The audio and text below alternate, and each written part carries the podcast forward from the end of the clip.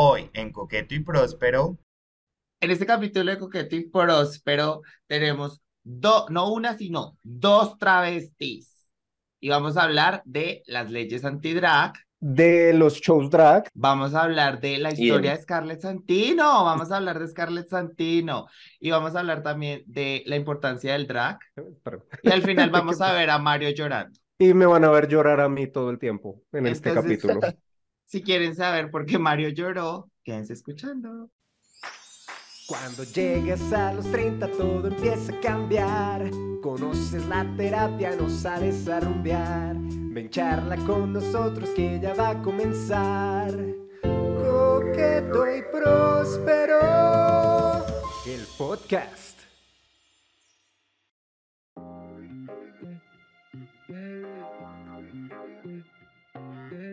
Hola, hola y bienvenidos a un nuevo capítulo de Coqueto y Próspero. Yo soy Comi. Y... y yo soy Super Nintendo. Vio, hoy es que hoy es, hoy es que, perdón por no presentarla, pero es que hoy tenemos una invitada, o sea, dos invitadas rimas, pero la inauguración de Super Nintendo en el podcast, nunca, nunca habías estado trepado en el podcast. No, no, no sé, sí, hicimos un capítulo ya. Yo pero maquillando, ¿no? Hace pero... mucho tiempo. Amor, wow, fabuloso. Y además tenemos a una gran representación del talento drag nacional eh, desde Bogotá, Scarlett Santino, una de las, una de las integrantes de, de las, las Slam. Eh, me encanta ese, me encanta, me encanta esa, ese acrónimo. Scarlett Santino, una drag bogotana amiga, querida, bienvenida. ¿Cómo estás, amor? ¿Cómo estás, mi corazón? Ay, amores, muchas gracias por, esa introducción, por esas palabras tan bonitas. Eh, estoy muy feliz, estoy muy feliz de estar acá acompañándoles en Coqueto y Próspero. Eh, qué lindo, qué lindo que se pueda dar un espacio para que nos sentemos a hablar. Fabuloso. Y hoy, pues, como la, la, presencia de dos drag queens en este, en este capítulo no es gratuita, ¿no? La, la presencia es porque hoy vamos a hablar de un tema que nos apasiona muchísimo a nosotros, que es el drag per se, pero también queremos hablar un poco como de qué está pasando en el drag a nivel eh, mundial, porque no sé si ustedes tengan presencia en redes sociales o no, pero en este momento el drag está siendo un poco como...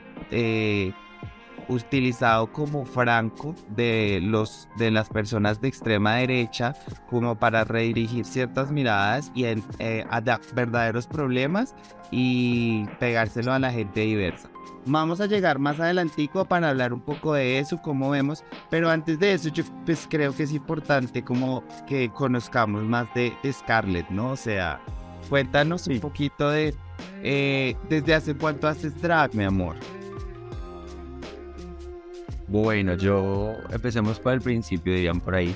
Em, mi nombre de pila, digamos que la persona que está detrás de Scarlett eh, se llama Juan Felipe, tengo 23 años, soy diseñador y mercadólogo de moda, soy fashion stylist, bailarín, modelo y entre muchas cosas más eh, que el drag ha traído a mi vida. Llevo cuatro años haciendo drag en la ciudad de Bogotá eh, y es donde he podido reunir como muchas de las cosas que me gustan, el baile, el modelaje, eh, el maquillaje también, la experiencia pues a uno le da en aprender un montón de cosas que, que, he ido haciendo y que afortunadamente eh, pues ahorita puedo decir que estoy haciendo styling, que estoy haciendo pelo, que estoy maquillando, no solamente para drags, sino simplemente pues para producciones y demás.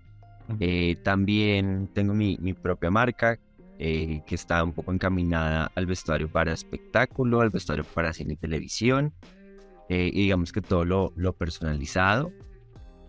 ¿Qué más hace Scarlett Santino? Se bota desde los segundos pisos, le encanta bailar. Hemos visto, hemos visto, sí señora.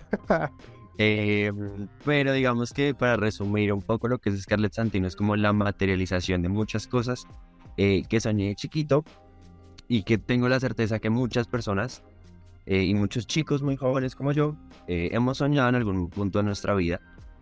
Eh, y pucha, uno llega a un punto en el que uno dice, los sueños sí se cumplen. Muchas veces yo empecé a bailar a mis siete años y habían escenarios que yo veía muy lejanos. Realmente eh, decía, no, cuando yo tenga 30 años, cuando yo tenga 40 años voy a pisar ese escenario. Eh, y bueno, la vida nos ha dado sorpresas y, he pisado esos escenarios a mis 23 años y qué mejor que, que con el personaje de Y mira que... Así es. No, mira, que yo, yo, iba a decir algo. Eh, me parece muy importante resaltar algo de las personas que hacen drag. Eh, acá no me incluyo yo porque yo hago drag muy de vez en cuando y, y, más por algo personal, porque como para sacar esa energía femenina que yo tengo en mí, como que utilizo el drag para eso. Em, pero me parece muy importante resaltar que el trabajo que hacen las drag es un trabajo muy integral. O sea, que Scarlett nos está contando que modela, baila, diseña, tiene su empresa, hace un montón de shows, porque desafortunadamente yo no te he podido ver en tantos shows como hubiese querido. De hecho, las pocas veces que te he visto ha sido como más por, por casualidad que porque yo haya podido decir, como hoy voy a ir a ver a Scarlett. La, la, la, única vez que he sido es porque te fui a ver en el Marica en, en, el último, eh, que estuvo increíble. Lo hace tan impresionante que yo, yo, yo digo, como a veces la gente no, no entiende todo lo que hay detrás de eso. Eh, y que a ustedes se les exige mucho como artistas. O sea, las artistas drag son artistas que tienen que hacer de todo. O sea, tú misma no, lo lo estás diciendo ahorita. Y para que un show tenga como la estructura que ustedes le dan, como la pasión que ustedes le meten, es un trabajo impresionante el que hay detrás. Las horas de preparación, las horas de empeño, las horas de estudio que ustedes le meten. Entonces es muy importante que la gente que nos escucha entienda eso. Y yo creo que además, esto es una, una cortinilla importante, entonces para que entrando a una de las secciones que tenemos nosotros, saquemos de la ignorancia a la gente y expliquemos qué es el drag, ¿no? Porque mucha gente que puede estar escuchando esto no sepa qué es el drag. Entonces, corre cortinilla. Amor, si no sabes qué es el drag, déjame, yo te cuento. Yo no sé si has sido consciente que recientemente el drag te ha vuelto como más popular en nuestra vida, sobre todo por programas como La Más Draga o por Drag Race. El término drag hace referencia a los artistas que utilizan el travestismo para eh, representar un género u otro o exagerar cualidades de su expresión de género y de esta manera realizar diferentes eh, performances artísticos, desde la música, desde cantar, desde bailar, desde el teatro. El drag es un componente artístico que tiene demasiados lugares en los cuales puede ser ejecutado, no solamente eh, en los bares o no solamente en los espacios nocturnos. Nació y fue concebido hace muchísimos, muchísimos años, o sea, como en el chorrocientos mil años atrás, de hecho en la época de Shakespeare, y se dice que el término drag viene del acrónimo Dress as a Girl o vestido de mujer, porque en ese entonces las mujeres no tenían permitido hacer papeles en el teatro, yo sé, misógino, machista, horrible. Entonces, ¿qué hacían los hombres masculinos y lo que tanto dicen como, ay, no, los tiempos de ahora, de antes eran mejores? Pues los hombres se vestían de mujeres y hacían papeles en el teatro. Y eso también eh, pues se fue llevando a otros espacios, después se fue llevando al teatro cabaret, después eso llegó a otros lugares actualmente se refiere, o sea, se vive mucho el drag dentro de la comunidad LGBT, pero el drag no es como exclusivo de las personas LGBT, sí somos quienes han, lo han priorizado, quienes eh, han sido las personas precursoras de este arte, pero no es exclusivo en las personas LGBT, tampoco es exclusivo en los hombres, porque las mujeres también pueden hacer drag, las mujeres trans de hecho son las figuras del drag más importantes. Y eso es un poco para que sepas del drag. Si quieres saber más del drag, sigue escuchando a, nuestra invitada del drag. Y con lo que dice Mario, a mí me parece en serio que yo, yo digo eso y yo creo que esa es la razón por la cual yo estoy tan enamorado del drag. Y es que a mí me parece que el drag es un arte tan íntegro. Porque es que el drag es un arte tan complejo, ¿no? Y no porque y no todas las drags tienen que bailar, cantar, hacer no sé qué pero es un arte en el que, dependiendo de tu expertise, si es la moda, el baile, puedes llegar y proponer ahí, pero igual tienes que hacer todo, pues como tú solo, ¿no? O sea, pues es como, es como una persona vistiéndose, maquillándose, proponiendo artísticamente, ¿sabes? O sea, es como en serio una gran conjunción que en lo que dice Mario, a veces como damos un poco por sentado o como que lo minimizamos, ¿no? Y ya hablando de esto y en- entrando como a conocer más a Scarlett Santino, yo quisiera preguntarte por qué Scarlett Santino, ¿de dónde viene? Bueno, viene de. eh, yo empiezo a hacer drag, digamos que en un momento muy. Muy interesante de mi vida. Yo todavía estaba. Digo, bueno, sigo estando muy chiqui, pero en ese momento estaba aún más chiqui. Eh, y cuando, digamos que me avienta todo el mundo del drag, eh, pues digo, bueno, vamos a buscar un nombre.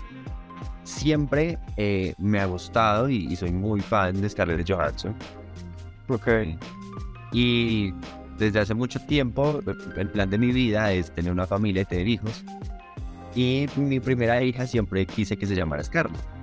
Ok. Entonces cuando estaba en la búsqueda del nombre, eh, pues dije como, bueno, pues, ¿por qué no? Pues es un nombre que me gusta tanto, eh, que de cierta forma tiene una, una representación significativa en mi vida. eh, pues, ¿por qué no ponérselo a algo que de cierta forma, pues también representa algo en mi vida? Entonces dije, ok, me va a llamar Scarlett. Y hablando con, con colegas, eh, bueno, con, con en ese tiempo con Bombón, que es una drag eh, bogotana también, me dijo, Scarlett, hay como cinco en Bogotá. Entonces dije, pucha, no, a mí no, no, no me gusta esto porque en el colegio me pasaba que en el salón habían 50 Lauras, 40 Valentinas, 15 Camilos. Entonces a mí no, no, no me parecía chévere y, y toda mi vida siempre me reconocieron a mí por mi, no, por mi apellido. O sea, yo, yo siempre fui Juan Felipe, pero todo el mundo me decía a mí, Sierra. Entonces dije, tengo que buscar un apellido que sea pues, fácil de entender para la gente, que se les quede en la cabeza, porque pues tiene que, eh, el branding ahí entra un poquitito. Y empecé a buscar, empecé a buscar un montón eh, y me encontré con el Santino, que tiene como tres puntos importantes. Uno es como que tiene una representación con lo divino, no con lo religioso, sino con algo como superior, como algo super etéreo. El segundo es que, eh, digamos que al decirlo o al escucharlo, se siente un poco como de poder, como que es, tú lo dices y como que se, se siente la palabra. Y el tercero es que es muy fácil de recordar, muy fácil de hablar y muy fácil de deletrear. Ok. Entonces dije, acá fue, no me voy a perder. Y en efecto, en estos cuatro años, sí, mucha gente me conoce como Scarlett, pero en su gran mayoría me conocen como Santi. Entonces siempre, sí, sí fue como, como el golazo de decir, le metí por, don- por donde sí era. Ok. Guau. Mira, a mí hasta, hasta la historia detrás de un nombre, ¿no? Es que es eso, es que es como todo lo que hay en el drag es, es, es muy fabuloso y a mí me sorprende en serio cuando yo sabía que tú eras chiquito, pero y no y, y- y espero que esto no suene como porque no me gusta sonar como patronizing, pero porque para nada, ¿sabes? Porque tú en 23 a- años has hecho un montón de cosas. Pero es el hecho que igual con 23 años, mira todo lo que has hecho, o sea, qué impresión, qué rico y... Pero me pone a pensar como tú dices, 23 y hace 4 hago drag. Imagínate, a los 19 años empezaste a hacer drag. Y, y yo siento que eso para alguien de 19 años, que ha sido lo más, o sea, que ha sido lo, me- lo mejor y lo más difícil que has encontrado al hacer drag. Bueno, empecemos con que eh, hacer drag, digamos que sí, como arte y, todo esto que, que ya veamos también la cortinilla y que lo hemos hablado un poco. Pero para mí el, el drag, más allá del trabajo, más allá de todo esto, para mí es una experiencia de vida que siento yo que eh, todos los seres humanos debemos vivirlo en algún momento de nuestra vida. Porque revela muchas cosas de nosotros que no sabíamos que existían, porque de cierta forma sentimos mucha libertad eh, y digamos en mi caso, como tú lo dices, llegó en un punto en el que pues, yo tenía 19 años, estaba en tercer semestre. Mejor dicho, yo no sabía ni para dónde iba, ni qué iba a hacer con mi vida, ni nada. En ese punto de mi vida, yo, eh, pues toda, toda mi vida he sido un hombre femenino. Pero digamos que sí estaba como, como en, su, en, en su cúspide, de cierta forma. Entonces llega, llega el drag, eh, el drag llega de una forma muy chistosa a mi vida, porque llega por un chico con el que yo salía. Ok. me presenta al mundo del drag, me dice, pues tú eres maquillador, pues eh, debería funcionar o deberías arriesgarte a hacerlo. Lo hago y al momento de empezar a hacerlo, di tú sale por la primera vez y a la semana, a los 15 días, me gustea y se va. Ah,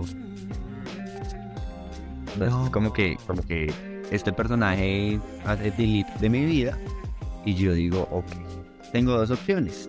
Una, pues lo dejo de hacer porque claramente pues lo hice porque esta persona me lo dice y como que estaba inmerso en todo esto. O dos, realmente eh, pues lo sigo haciendo y como que le encuentro un- una finalidad. Sí, porque realmente el drag eh, es una experiencia de vida que todas las personas lo definen de forma diferente. ¿Por qué? Porque hay personas que simplemente se trepan para irse de fiesta, que está espectacular. Hay personas que se trepan una vez cada tres años. Hay personas que lo hacen, digamos en el caso de Mari, eh, que lo hace como para expresar su feminidad y está, y está fabuloso. Hay personas que lo, que lo agarramos, digamos que, si lo puedo decir acá como a personarme de esto, que lo agarramos como un trabajo y que sí es un arte y me encanta y, siento y, y todo, todo esto es objetivo. Pero pues al mismo tiempo mi drag en este momento también es un producto. ¿Por qué? Porque yo lo quiero de esta forma. Porque el, el drag cada quien le da como, como ese fin que quiere hacer. Hay personas que se trepan porque les encanta treparse y está fabuloso. Entonces es, es un poco como eso, que es lo más bonito que me ha traído el drag. Eh, me trajo grandes amigos y compañeros de vida que en 19 años no habían llegado a mi vida. Como pongamos en este caso a Leslie, que pues llegó y nos convertimos en grandes amigos, en grandes compañeros de trabajo. Y digamos que nos hemos dado un poco la mano en, en, en este camino. He conocido un montón de personas y eh, he cumplido de cierta forma esos sueños, esos caprichos que no tiene niño chiquito. De pisar un escenario grande, eh, de que curiosamente te reconozcan en la calle en algún momento, de que te pidan una foto. Es, es como, pucha, esto está siendo real, ya no, ya no estoy jugando a hacer drag, sino que pues ya, ya se está poniendo un poco serio. Cosas malas o, o cosas no tan chéveres, realmente he corrido con la fortuna, eh, pues de no tener tantas cosas malas, realmente digamos que lo, pues lo único malo fue como la pichurria esa que me dejó cuando empecé a hacer drag. Que, que afortunadamente pues, fue- fue algo bueno, pero de resto, bueno, después de eso pasaron cuatro años en los que yo estaba solo. ¿no? Y también yo acabo de terminar una relación. eh, y lo lindo es que terminé una relación en la cual el hombre era un príncipe eh, consentido. Entonces fue, como eh, volver a abrazar, volver a abrazar, claro, como, como ese, pucha, sí, sí, sí se puede que alguien eh, te quiera haciendo drag. ¿Por qué? Porque es muy difícil. Sí, Muy porque difícil eso me he dado cuenta. O sea, yo eso me he dado cuenta teniendo amigas eh, que amigos se hacen drag. Es un- y es, es muy triste porque es como una representación más de la endofobia que existe dentro de nuestra población. Que es y además que saben que me parece muy triste que, que sea como que la misma gente que, que abraza el drag, que celebra el show, que ama RuPaul's Drag Race, que todo, eh, ven a la persona que hace drag, o sea, como que eh, no son capaces de ver la humanidad que existe detrás de la persona que hace drag y reconocer que detrás también hay una persona, eh, un sujeto de placer, un sujeto, y hay como muchas cosas ahí que a mí me parecen tan problemáticas porque al final de cuentas, o sea, ese pensamiento como de no salir con la persona que hace drag no es nada más que pues una homofobia bastante internalizada sin tramitar que la gente escuda con estos como comentarios de no es que son mis gustos y es como Sí, digamos, acá, y acá yo también lo conté alguna vez, ah, ahorita que tú lo mencionaste, Scarlett, a mí me pasó también una vez que yo estaba hablando con un man en, en Tinder y el man en un momento me escribió como, ay, vi tu perfil de Instagram. Y pues como en ese entonces yo estaba empezando como a hacer drag y todo, el man como que se timbró mal y llegó el punto que me dijo como, es que yo sí quiero salir contigo, pero para ver qué tan femenino eres. Y es como marica, o sea, ¿qué? Y yo he visto que esta, esa historia es como que le pasa a muchos dentro de la comunidad de drags, aparte que las fetichizan mucho, es como... Y lo que dice como me parece súper problemático porque es como... Como que ven a las drags únicamente como objetos.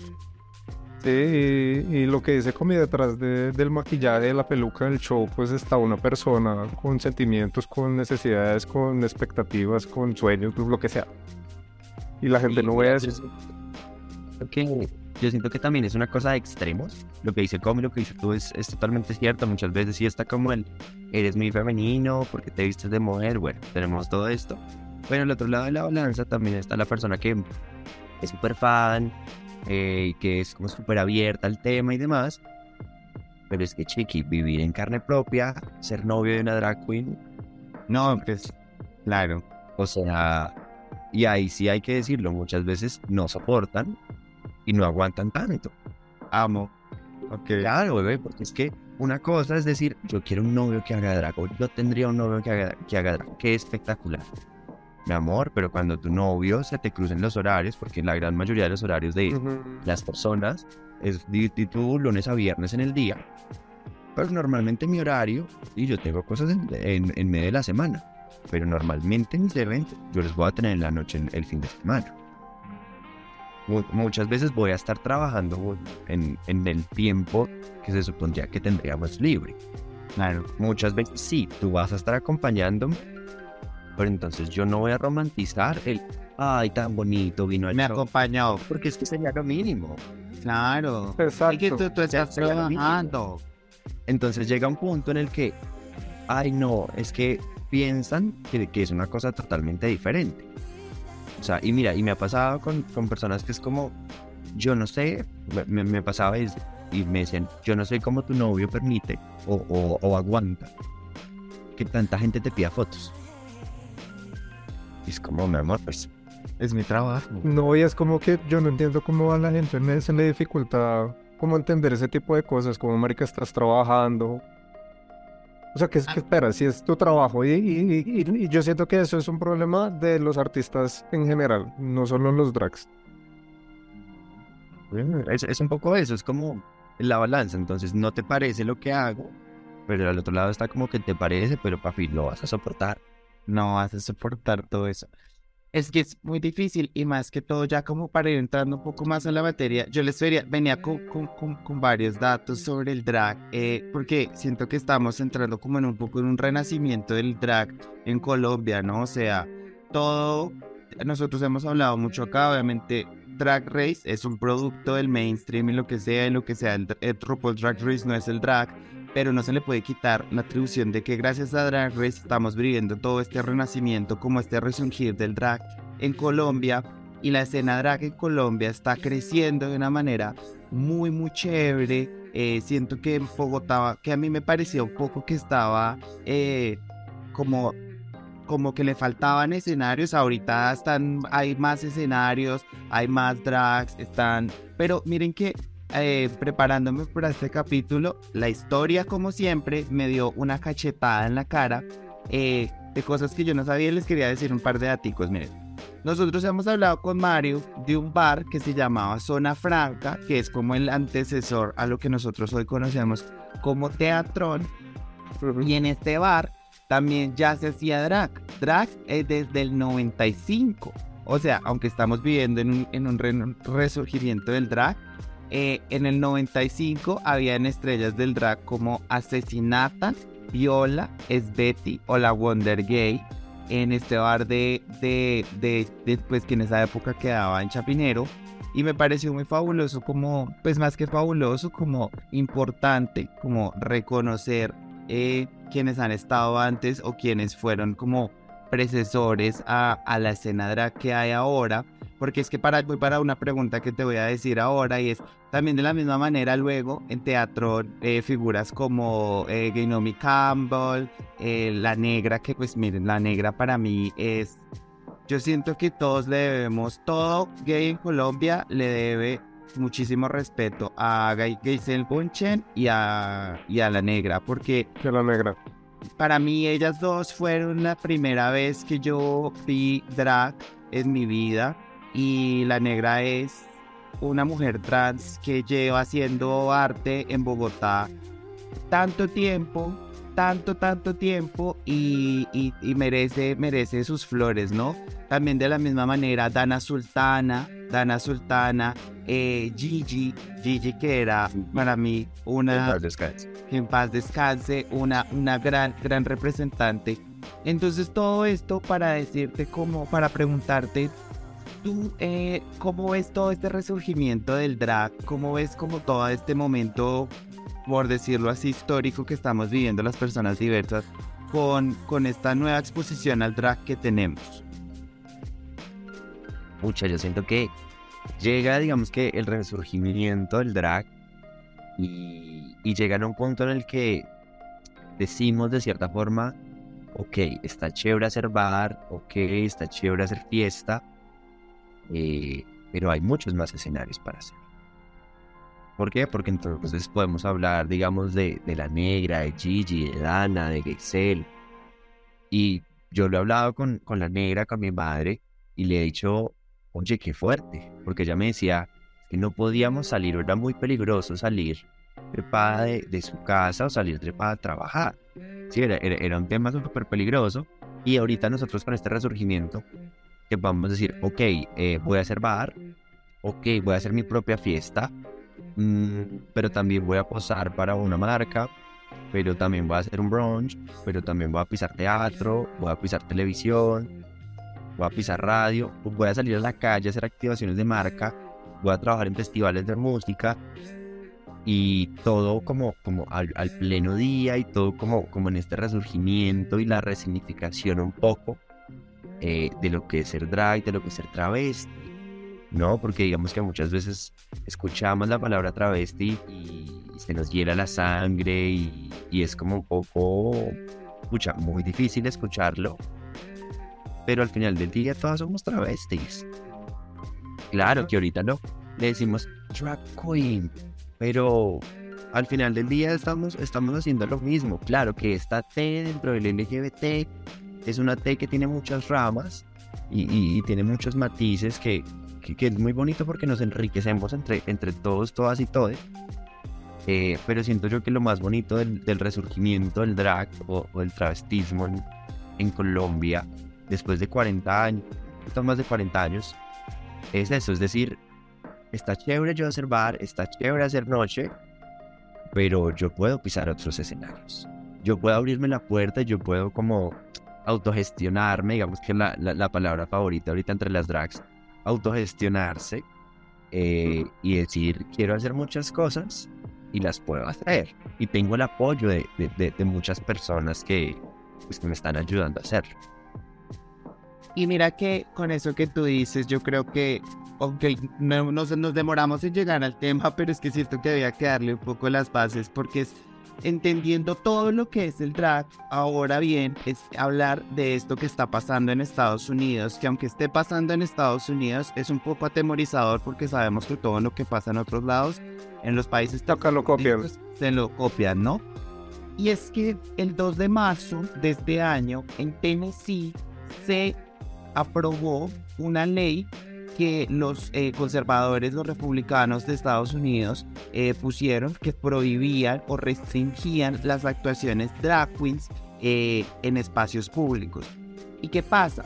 Esta ley es una ley que empieza desde el año 2021 a ser, a ser perseguida y puesta pues, puesta en los estrados en diferentes estados. O sea, Tennessee fue el primero en aprobarlo, pero estados como Arizona, Arkansas, Missouri, Nebraska, Carolina del Sur, Texas, Virginia y Montana, o sea, imagínense, como nueve estados, eh, empezaron a hacer estas leyes. ¿Y de dónde vienen? Con toda la, eh, la promoción y todo el, el estar, el estándar y estatus que han logrado RuPaul Drag Race, eh, han habido muchos shows, shows que son para adultos, shows que son para niños, porque en esto que hemos mencionado, el drag es un arte tan amplio que el arte, el drag no tiene una manera de hacerse, ¿no? O sea, hay drag, hay drag queens que hacen shows eh, solamente musicales, hay drag queens que hacen teatro, todo lo que está diciendo Scarlett.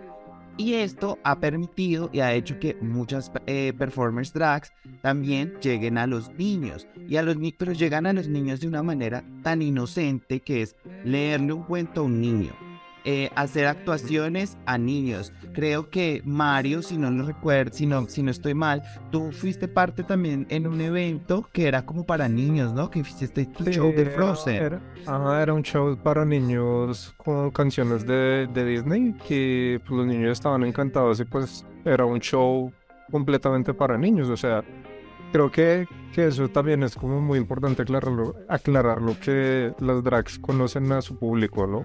Claro. Es como que si yo sé que me voy a presentar ante niños, pues yo sé qué show les voy a dar, qué, qué, qué sé qué es lo que les gusta. Sí, entonces Y entonces estas leyes lo que han hecho es, como siempre, los conservadores, manipulando la información, lo que han hecho es eh, mostrar shows que son para otro tipo de audiencias, shows que son porque es que ¿qué pasa con las personas LGBT? Nosotros como personas diversas eh, hemos sido oprimidos toda la vida por este estándar het- heteronormado y patriarcal eh, que nos pide que nos comportamos y seamos de una manera, pero nosotros somos, nuestra sexualidad es diferente. Nuestra forma de expresarnos es diferente, la forma en la que hacemos arte es diferente y en parte de eso está muy ligado a la sexualidad y no lo podemos negar, no lo podemos, eh, y no porque esté mal, ¿saben? O sea, simplemente es nuestra forma y disfrutamos un arte de un show en donde hablan de sexo, donde se disfruta el sexo con cierta responsabilidad. Entonces, los republicanos ven esto y ellos juran que eso es lo que se les está mostrando a los niños.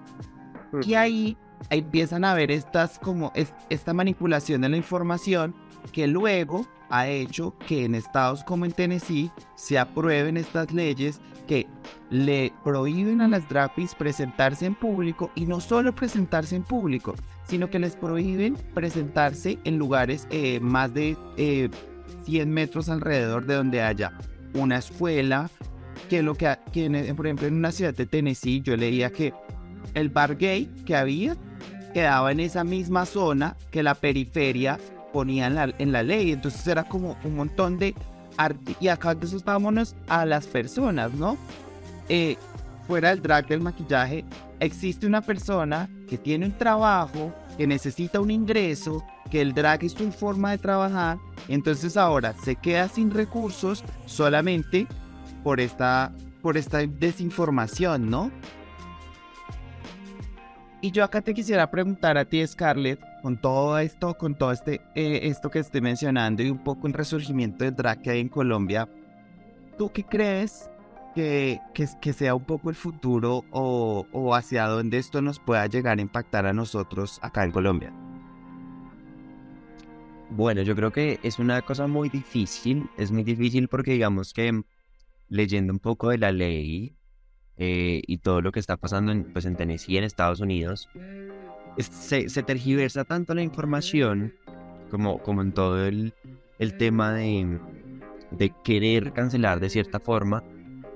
Y lo que sucede es que meten al drag en un espacio donde, si bien sí lo habitó durante muchos años, en este punto de la vida y del mundo ya no lo está haciendo. ¿Por qué? Porque entonces lo que pasa es que meten esto a la ley dentro de los espectáculos de cabaret, que claramente son espectáculos más 18. Y digamos, veía una, una- una entrevista de, de- de una drag, creo que es de, de Argentina, que decía, sí, claro, nosotros si, pues, si voy a trabajar en un club más 18, pues sé cuál es mi público. Si voy a leerle cuentos a los niños, sé cuál es mi público. ¿Qué sucede? Siento yo que, mm, como bien sí tenemos un, un buen auge eh, en el drag en Colombia, todavía somos muy chiquitas. O sea, siento yo que eh, No, no, nosotros hemos... Como nosotros que los conservadores todavía no las miran. Ajá. Nosotros tres lo hemos sentido porque porque somos personas muy cercanas al cine.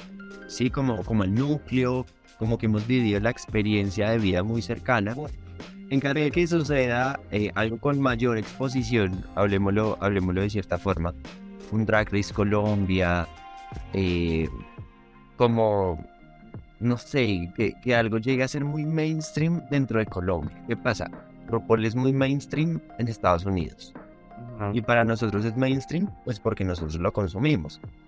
Pero tú le preguntas a cualquier persona en la calle eh, y te va a responder sobre el factor X, sobre la voz, sobre el desafío, pero no te va a responder sobre Drag Race. Entonces, ¿qué pasa? Cuando empecemos a habitar todos estos espacios cotidianos que empiezan a suceder, eh, ahí siento yo que es donde uno se va a dar cuenta la verdadera respuesta de la gente. ¿Qué ha pasado y qué, y qué- y qué ha empezado a pasar? Claro, está, mm, bueno, perdón que siempre ponga Leslie ejemplo, pero es como el, el- el ejemplo más cercano que tengo.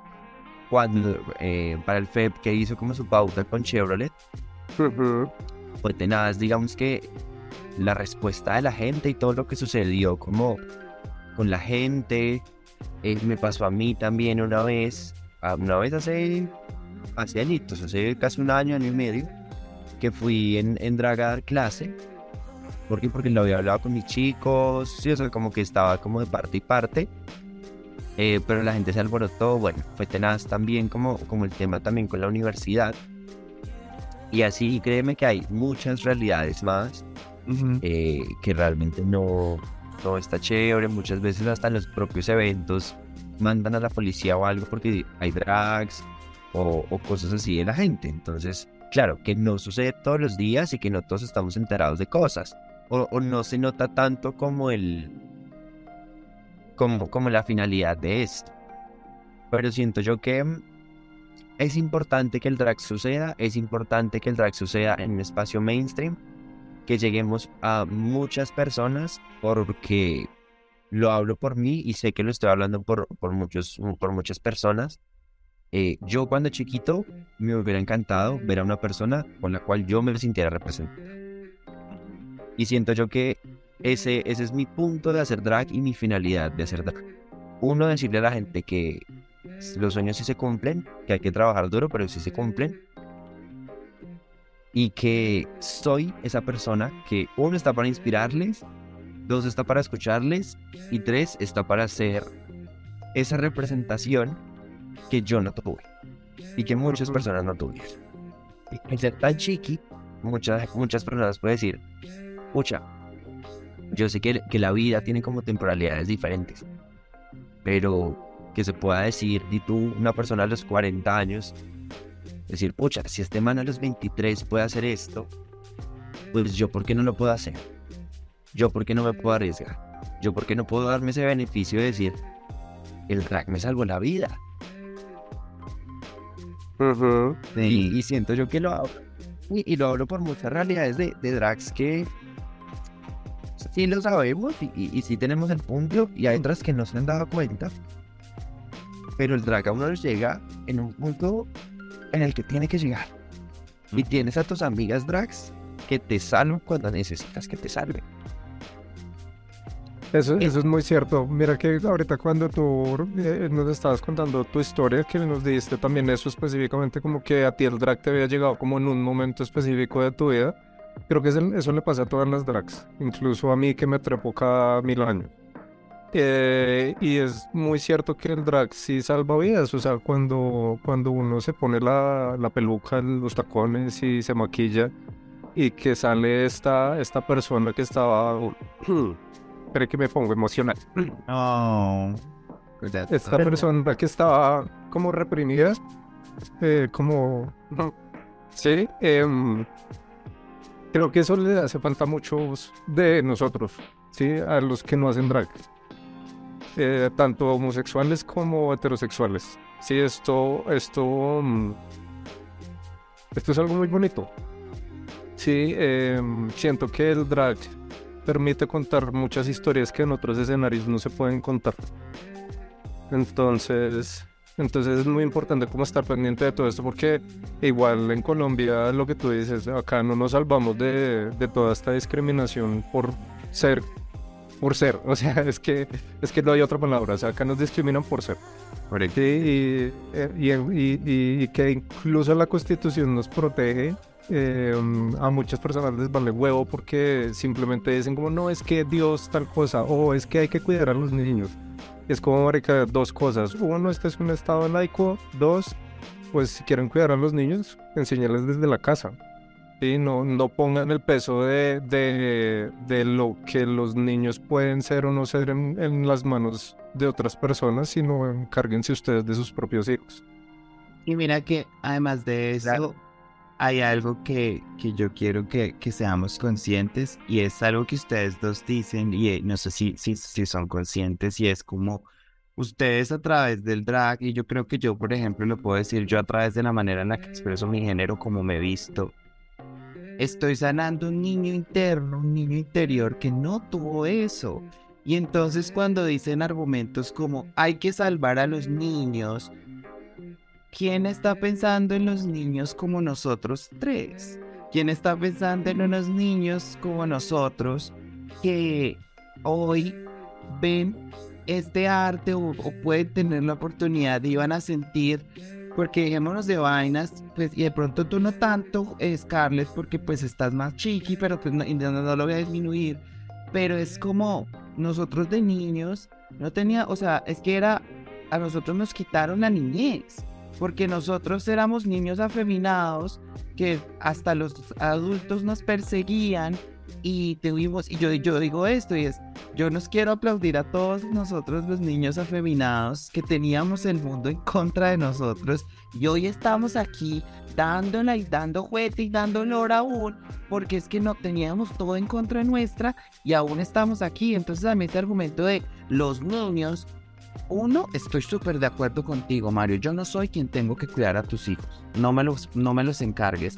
Y dos, entonces, ¿dónde, ¿dónde están los niños diversos? O sea, ¿dónde está esa preocupación por un niño al cual el drag le puede cambiar la vida? Porque es que el drag no es solamente ver un man en una peluca, ¿no? El drag es ver un, un, cantante, un bailarín, el primer acercamiento a la moda, el primer acercamiento al performance. Entonces, es muy doloroso que, que nos vean como estos acechadores de niños cuando es como nosotros también fuimos niños y porque fuimos niños que no tuvimos esto es que estamos tomándonos estos espacios. Sí, yo siento que, que, es un poco eso y meterle malicia donde no la hay.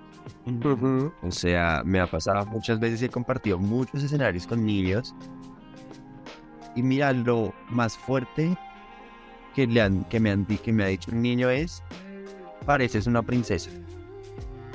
Ay, a mí me dijeron eso en el show de Frozen y, estaba así con mi, con mi vestido. Es que parece mi princesa, me gusta tu pelo. Ay, miren, es que están viendo a un personaje de caricatura. Ellos están viendo algo que se sale de la pantalla. No, y que aparte, aparte de eso, eso también me emberraca mucho como que, que eh, subestimen a los niños, ¿no? Que, que, que los, los, adultos piensen que los niños no van a entender qué están viendo. Sí, es como marica cuando ven, cuando ven a un, cuando un niño ve a un, a un man disfrazado de Buzz Lightyear, por ejemplo, él no está diciendo, ay, ese es Buzz Lightyear, el de verdad. Sí, o sea, el niño tiene la capacidad de entender que es un personaje. Y lo mismo pasa con los artistas drag. Y mira que sin irnos muy alejado, y sabes esto que me da mucha risa, es que eh, Colombia nosotros podemos hablar de dos drag queens de los 90, el Tone Maruja y Doña Barbarita, pues en principio son dos actos drags. O sea, Barbarita era un acto drag y hay que día leí algo que me pareció fabuloso y es como a la derecha solo le gustan las drag queens cuando son feas. Y eran todos estos comediantes, sobre todo heterosexuales, que se trepaban de mujer y hacían cosas eh, homofóbicas, hacían cosas machistas, hacían cosas, eh, sí, como hablando, o sea, como performando a la mujer desde lo malo. Pero entonces ahora cuando existe es como no, por ese lado no. Y es como, para, hemos, hemos tenido en drag viviendo con nosotros siempre. Solamente que es como ahora que somos nosotros quienes estamos contando nuestras historias, ahora sí ya no puede. Y un poco es como, el peor es como, ahora que lo estás dignificando, y ahora que estás, ¿qué dimos y si estamos haciendo?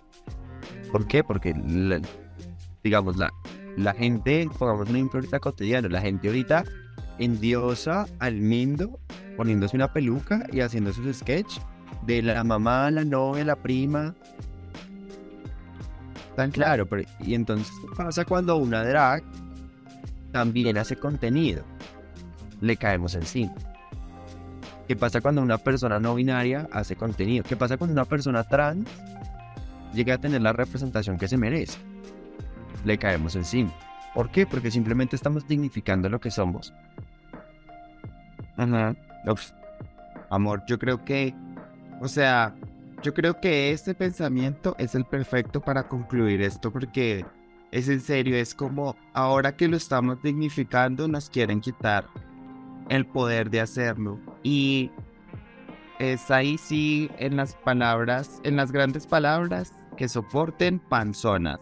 Porque aquí estamos, no nos vamos a ir, vamos a seguir haciendo cosas, vamos a seguir, o sea, lo que están haciendo en Bogotá, lo que están haciendo en Medellín, las drag en Medellín, lo que está pasando en Cali, va a seguir pasando, van a seguir, o sea, porque es que además, no es solo porque estén haciendo drag, sino porque detrás del drag que está en Colombia, hay unos increíbles artistas que están haciendo arte de una manera increíble y solamente van a seguir haciendo arte y se van a tomar muchos espacios.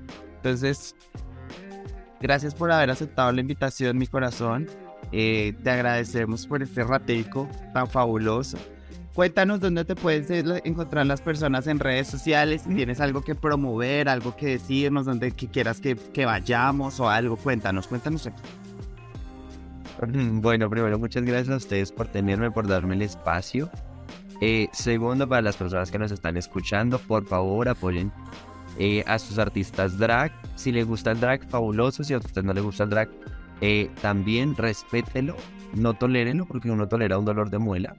Pero uno sí debe respetar la diversidad y debe abrazarla un montón. Eh, agradezcale a esos artistas que usted tiene. Muchas veces no sabe lo que está pasando ese artista para en el escenario. Muchas veces nos paramos con el corazón roto a darles el mejor show que han podido ver, entonces eh, agradezcanle un montón. Me pueden seguir en Instagram como arroba con doble T, Santino, rayita al piso al final. Eh, en TikTok también me encuentran como arroba la Santino, ahí también subo cositas.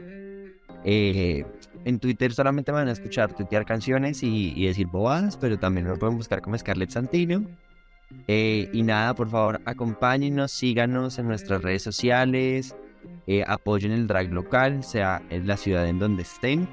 Si quieren vernos, estamos en Color Shot 85, que es, que es un nuevo espacio que abrimos en, en la zona T de Bogotá. Eh, también vamos a estar habitando Chiquita Bogotá. Y también hay una sorpresa que se viene muy pronto, muy pronto, muy pronto, eh, de parte de sus travestis favoritas. eh, Amo. y está muy chévere, pero no, me han contado.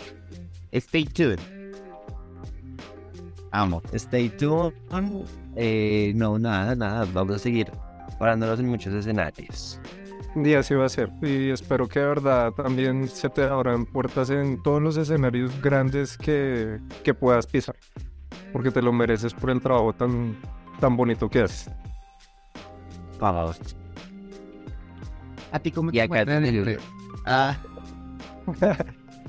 No, pero ya, ya, ya verdad, para terminar, yo sí de verdad te quiero agradecer eh, por contarnos un poquito de tu historia, porque, mm, porque de verdad, como que lo de la representación es importante. Eh, para nosotros en particular, yo creo que los tres, de pronto es como entender que a pesar de que no tuvimos esa representación ahorita, eh, nos convertimos en la persona que hubiéramos querido que nos representara. Em, y, y, y a, y a ti, eh, Scarlett, agradecerte que yo también eh, me siento muy inspirado con artistas como tú. Porque mm, tú eres, tú eres joven. Mm. Sí, yo, yo ya tengo 13 años más. que tú. 45 años, sí. Y, y lo que tú dices es que un niño puede verte y decir, si él puede hacer eso a sus 23, ¿por qué yo no puedo hacerlo? Yo también a mis 36 digo, si él lo hizo tan joven, yo igual puedo hacerlo ahorita. Sí. Entonces, muchas gracias. Ay, ay, me puse muy sentimental. No, el capítulo más emotivo de Coqueto y Próspero. Ay, no. Y en- Estamos dando rating. Ay, me encanta. Y es como que ya, yo también estoy aquí como al borde de no, de no lagrimear. Y es como que yo que siempre trato de hacer chiste para todo, para romper el hielo, estoy como, no, no es apropiado. Pero bueno, No, amor. Creo que es que en serio no, no encuentro las palabras más como para, para, para concluir. Entonces concluiré de la manera más eh, menos emocional de todas, que es dándole las gracias a todas las personas que llegaron hasta aquí, eh, diciéndoles que en serio eh, reconozcamos la importancia del drag nacional, sobre todo como dice Scarlett, eh, que nos sigan en nuestras redes sociales, arroba que sepan que nada, que si todos sus sueños son posibles, como le dijo Scarlett. A mí me encuentran en Instagram como Comino-Bajo y TikTok en TikTok igual y en Twitter como Comino-Bajo Gómez. Y a mí me pueden encontrar como el de las gafas grandes en múltiples redes sociales. Por ahí busquen en Google el de las gafas grandes, ahí les voy a salir. Em, no se olviden de suscribirse al, al podcast en YouTube, ahí le dan a la campanita para que les avise cada vez que subamos capítulo. Y bueno, sin Y nada. seguirnos en. TikTok. Y seguirnos Y en en TikTok. Tenemos TikTok. Tenemos TikTok. Abrimos TikTok nuevo. Abrimos TikTok nuevo. Nos encuentra como Coquete Próspero en TikTok. Síganos en TikTok. Eso. Y sin nada más que decir, besitos travestis para todos.